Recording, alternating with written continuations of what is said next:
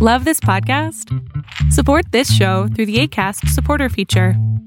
It's up to you how much you give, and there's no regular commitment. Just click the link in the show description to support now.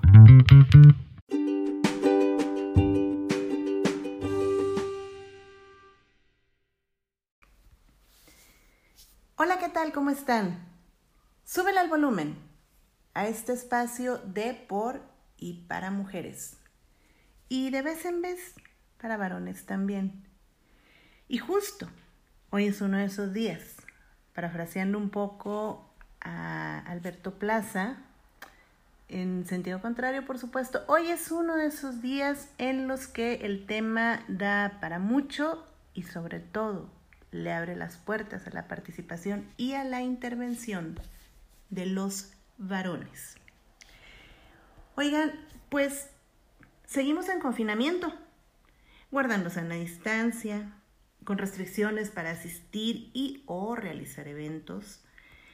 Y pues eh, esto tiene, entre muchas otras consecuencias, el que busquemos, fomentemos o innovemos formas de relacionarnos o de mantener o de encender las relaciones de pareja. Una de esas formas es el sexting. Pero, ¿qué es el sexting? ¿Es algo nuevo? ¿Es algo exclusivo para personas adultas? Este tema lo vamos a abordar en dos episodios diferentes porque considero muy oportuna la distinción entre el sexting entre personas adultas y el sexting entre adolescentes. Eh, ojo, adolescentes. Las partes participantes son menores de edad, todas. Pero bueno, eso lo vamos a abordar en un siguiente episodio. Y pues fíjense que no, el, el sexting no es tan novedoso, no, no es algo que haya traído la pandemia. No, incluso, vamos, el, em, el intercambio erótico no, no es eh, algo reciente de este siglo, de esta década o de esta pandemia, insisto. No, no, no. El, el erotismo tiene presencia clara en, en, en, las artes. Y lo que sí es novedoso es, por supuesto, la forma en la que se hace el intercambio de mensajes y con las nuevas tecnologías de la información, bueno, pues con videos y, con contenidos gráficos. Pero mmm, quiero invitarles a, a que pongan mucha atención en este tema porque si bien no nació con la pandemia el sexting, es un hecho que su práctica incrementó considerablemente a raíz del confinamiento. El sexting es, eh, esta palabra es la conjunción de dos palabras en inglés, de sex, sexo, y texting, escribir mensajes. Y consiste en el intercambio erótico eh, y sexual de mensajes, imágenes y o videos a través del celular mediante aplicaciones de mensajería instantánea o redes sociales o el correo electrónico. Puede ser una práctica sexual en sí misma, que no requiere el intercambio físico o palabras o caricias posteriores al intercambio de imágenes o de contenido gráfico. Em, cuando digo que puede ser una práctica sexual en sí misma, me refiero a que cuando la distancia lo impide, eh, o simplemente por placer o nada más por salir de la rutina, se busca el, el sexting, el practicar sexting. Hay una sex blogger, Gwen, el blog se llama Mamá No Leas, que Ahí, bueno, aborda distintas maneras muy interesantes de practicar sexting,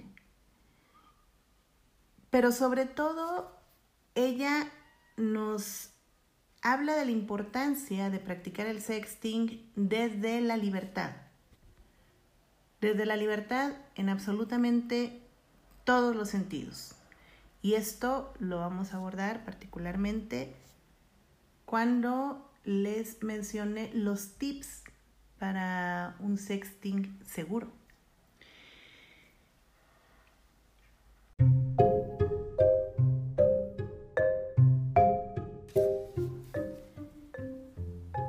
Coge la alcachofa de la ducha y la pone en modo presión. No hace falta que me diga nada más. Abro las piernas y dejo que el agua caliente siga formando parte del momento. Siento el cosquilleo de la presión entre mis pliegues, que provocado por él es mucho más excitante que cuando lo hago yo sola. Mientras él deja la ducha entre mis piernas, me besa todo el cuerpo. Todo. El cuello, mis clavículas, los pechos, el ombligo. La presión del agua hace que sienta más y más cada vez, como si se me fueran abriendo con puertas, como si se me fuera escapando todo lo malo por la vagina.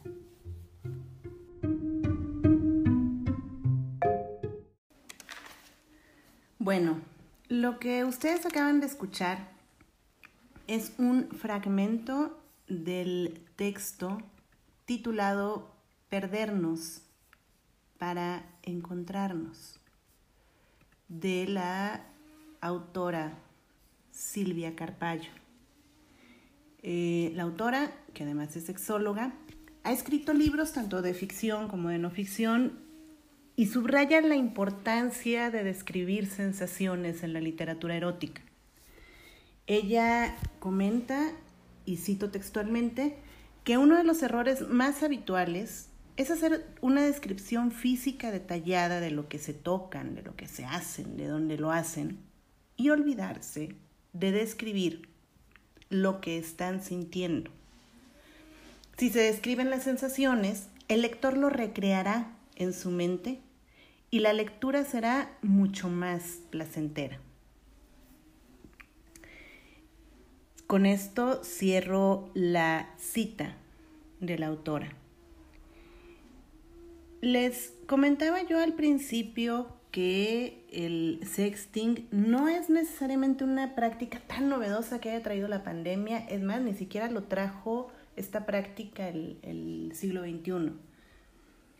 Porque la esencia del sexting es sí hacer un intercambio realizar un intercambio erótico, eh, en, este caso del sexting en particular de contenido gráfico, pero la esencia es generar sensaciones, lo que se busca es generar sensaciones de placer, por supuesto. Y esto lo encontramos en la literatura erótica. Entonces, pues si le echamos un ojo a textos de hace décadas, muchas décadas atrás, pues veremos que, mm, esta intención de, de, buscar y de provocar placer, por supuesto, no es algo nuevo, ni es algo del siglo XXI, y mucho menos tampoco es algo que, que haya surgido con la pandemia. Sin embargo, sí es importante recalcar que con la pandemia, con el confinamiento y, y, con esta necesidad de, de, estar encerrados por un lado, pero por el otro de utilizar masivamente y de manera casi indiscriminada el celular o la computadora. Bueno, em, y, bueno, perdón, y por otro lado también la necesidad de estar alejados, alejadas, pues se refuerza la práctica del sexting, que ya venía igual de décadas atrás eh, dándose este fenómeno, sobre todo entre las y los jóvenes. Y pues con la eh, pandemia se, multiplica la, actividad, crece exponencialmente. eh, muchísimo la, la práctica. Bueno, y está bien, y es bonito. Y, oigan, qué, qué emoción que haya gente que, que esté buscando el fortalecer, el permanecer activas, activos sexualmente de distintas formas, creativas, novedosas, ingeniosas, virtuales, por supuesto. Está muy bien. Pero ojo, es importante reconocer que aún habiendo acuerdos entre las partes involucradas, nunca va a ser 100% seguro. Por muchísimas razones. Entonces, pues oigan, si ya nos vamos a aventar de cabeza y de lleno a la práctica del sexting, hagámoslo, sí, buscando el placer y con mucha libertad, pero con cabeza y con los pies bien puestos en la tierra. Para eso les tengo algunos tips. El primero de ellos es no mostrar nunca lo que no se desee mostrar, aunque lo soliciten. Y no importa cómo lo soliciten ni quién te lo solicite. Si no te sientes cómoda o cómodo con lo que te están pidiendo, no lo hagas. Segundo consejo. Apuesta por lo erótico, que es menos, menos comprometido más que por lo explícito y genital. Acuérdate de, lo que comenta Silvia Carpallo. Acuérdate de, de las sensaciones que puedes provocar de distintas formas, no nada más con lo explícito. Tercer consejo, mostrar la cara también implica un riesgo, porque como decíamos, pues nunca vas a saber con certeza que la persona a la que le has enviado el contenido no lo vaya a compartir sin tu autorización. Cuarto consejo, usa sellos de agua. De mí para fulanito. Oigan, fíjense que hay muchas aplicaciones que modifican las, las fotografías. Hay un montón. Honestamente yo no tengo idea cuántas son. Pero si no todas, una gran mayoría sí permite el, em, en la modificación de la imagen o del video, sí permite insertar GIFs, eh, stickers, texto y, hacer, eh, por supuesto, estos ejercicios para lograr un sello de agua. Entonces, pues, hagamos uso inteligente de las tecnologías de la información, hagamos uso inteligente de todas esas novedades y maravillas que tienen estas aplicaciones. Investiguemos y veamos con cuál nos sentimos más cómodos, cuál dominamos más rápido y cuál le queda, pero si como anillo al dedo, el, el sello de agua para la foto que estoy mandando y entonces yo voy a saber que la foto que yo le mandé a Papá Noel no debe quedar nunca ni caer en las manos de los tres Reyes Magos y si las tienen pues es porque Papá Noel no cumplió parte del acuerdo. ¿Cómo lo voy a saber? Pues identificando claramente la imagen, eh, pues sí, no, el, procuremos que el sello de agua no, no cubra la parte interesante de la imagen, pero pues ahí en un rinconcito, Em, una sugerencia es que siempre se ponga el, el, distintivo en el mismo lugar, en el mismo sitio de las imágenes que, que realicemos o del contenido que hagamos, que esté siempre en el mismo sitio, por ejemplo, en, no sé, eh, el ángulo superior izquierdo. Mm, y pues a lo mejor eh, voy a procurar que siempre mi mano izquierda justo de al saben esté señalando el, ángulo superior izquierdo y entonces ahí se puede ver así como que se ve y como que no se ve el sello de agua donde dice de Leticia para Papá Noel listo listísimo bueno ok perfecto siguiente consejo utilicen opciones seguras en las aplicaciones de mensajería instantánea no todo es WhatsApp WhatsApp no es la única opción. Yo sé que estamos bien familiarizadas y bien acostumbrados al WhatsApp. Oigan, pero no es lo único. Por ejemplo, en Instagram tienen ustedes una opción de mandar una imagen que se va a ver por única vez. Se abre la imagen, qué barbaridad, qué bonita está, ¡fum! se borra. Y si el receptor intenta hacer un screenshot de la imagen, ¿qué creen? Nos llega una notificación de inmediato. Así ya vamos a saber que el receptor está guardando un respaldo no autorizado de la imagen que le mandamos, por ejemplo. Pero investiguemos a ver qué otras opciones tienen otras aplicaciones.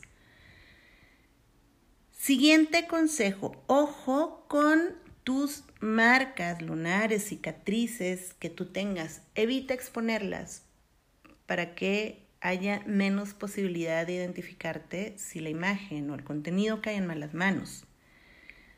Séptimo tip, si te laten los videos, no hables. y si de plano dices, es que, híjole, sorry, pero pues em, el asunto del gemido y el murmullo, pues sí es como lo mío. Sugerencia, pon musiquita de fondo para que ahí se pierda un poquito el, sonido y, sea todavía un poco más fácil, perdón, un poco más difícil el identificar tus sonidos. Octavo consejo y último. Elimina del historial del contenido multimedia que tengas con esa persona y de tu celular lo que sea que hayas enviado.